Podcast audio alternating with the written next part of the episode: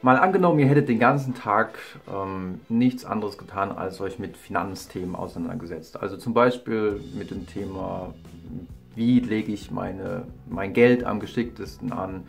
Ähm, soll ich in Aktien investieren oder doch eher in Fonds? Und ihr lauft dann den Gehweg entlang und hört so einfach zwei Leute, die sich unterhalten und ihr hört das Wort Bank. Dann würde euch wahrscheinlich die Bank als Geldinstitut einfallen. Also die Bank, wo man sein Geld hinbringt.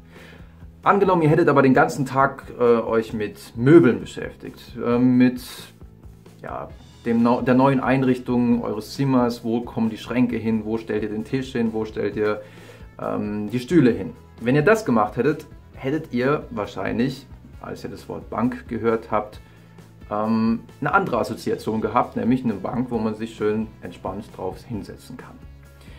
Und das Phänomen, mit dem wir hier zu tun haben, ist das in der Psychologie sehr bekannte, aber auch umstrittene Phänomen des Priming. Und Priming wird häufig benutzt, um Menschen zu beeinflussen.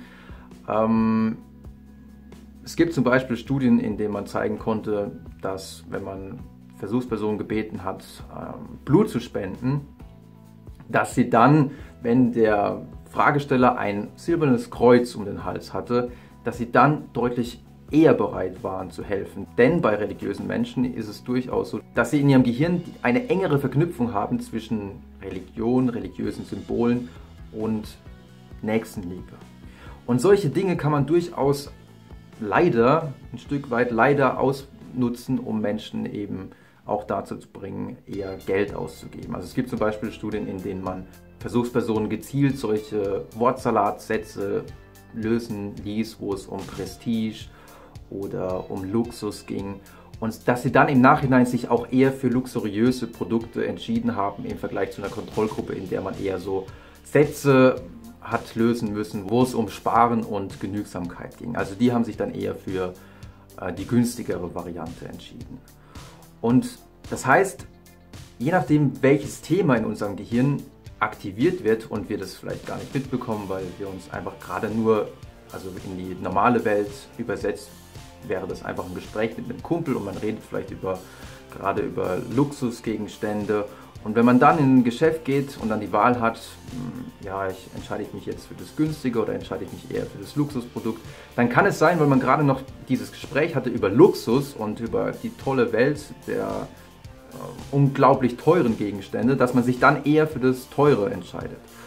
Und diese Art dieser Beeinflussung, derer wir uns eben auch häufig gar nicht bewusst sind, die kann man natürlich noch fortführen bis hin zu subliminaler Beeinflussung. Und dann wird es nämlich richtig kriminell, denn während wir beim Priming ja durchaus noch irgendwie bewusst wahrnehmen können, okay, ich habe mich gerade über Luxusgegenstände unterhalten und vielleicht kaufe ich deswegen jetzt gerade eher einen Luxusgegenstand, ähm, ist es bei subliminaler Beeinflussung so, dass wir das gar nicht mitbekommen, dass dieser Stimulus da gerade präsentiert wurde. Also ihr sitzt im Kino und äh, da wird auf einmal ganz kurz, so dass wir es nicht bewusst wahrnehmen können, eine Cola-Dose eingeblendet.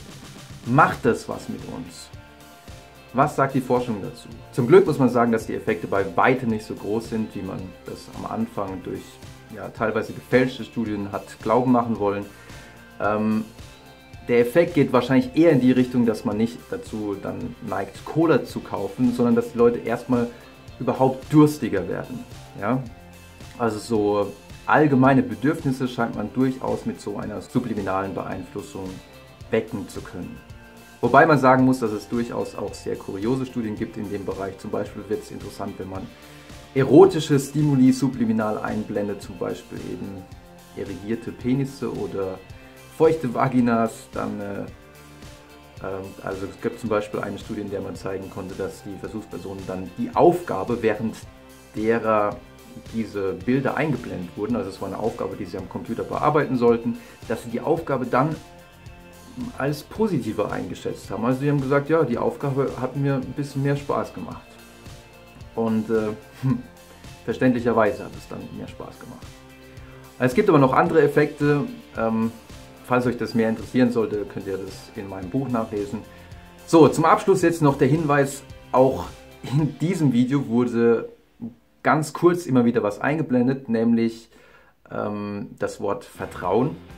natürlich habe ich es nicht subliminal eingeblendet, weil das ist in Deutschland auch gar nicht erlaubt, sondern manch einer von euch wird es vielleicht auch gesehen haben. Und der Grund, warum ich das gemacht habe, ist, dass es eine, oder das gehört, für mich ist es eine der bedenklichsten Studien im Bereich der subliminalen Beeinflussung. Denn in dieser Studie hat man zeigen können, dass wenn man das Wort Trust, also das englische Wort für Vertrauen, immer wieder eingeblendet hat, subliminal, dann haben die Versuchspersonen auch eine ähm, Botschaft, einer Überzeugungsbotschaft mehr Vertrauen entgegengebracht. Also mit anderen Worten, sie waren leichter zu überzeugen.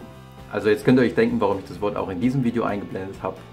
Ähm, falls ihr jetzt so ein tiefes ähm, Verlangen verspürt habt, mir zu vertrauen und ihr gedacht habt, oh, der ist wirklich vertrauenswürdig, dann könnte es auch daran gelegen haben. Vielleicht ist es aber auch über dieses Video nicht wirksam gewesen.